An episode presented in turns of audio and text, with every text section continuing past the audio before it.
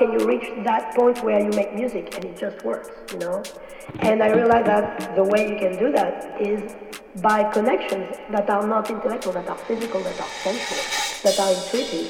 And I tried as much, the best I could, the way I do when I teach, to bring the reader to those connections. And I only hope I succeeded.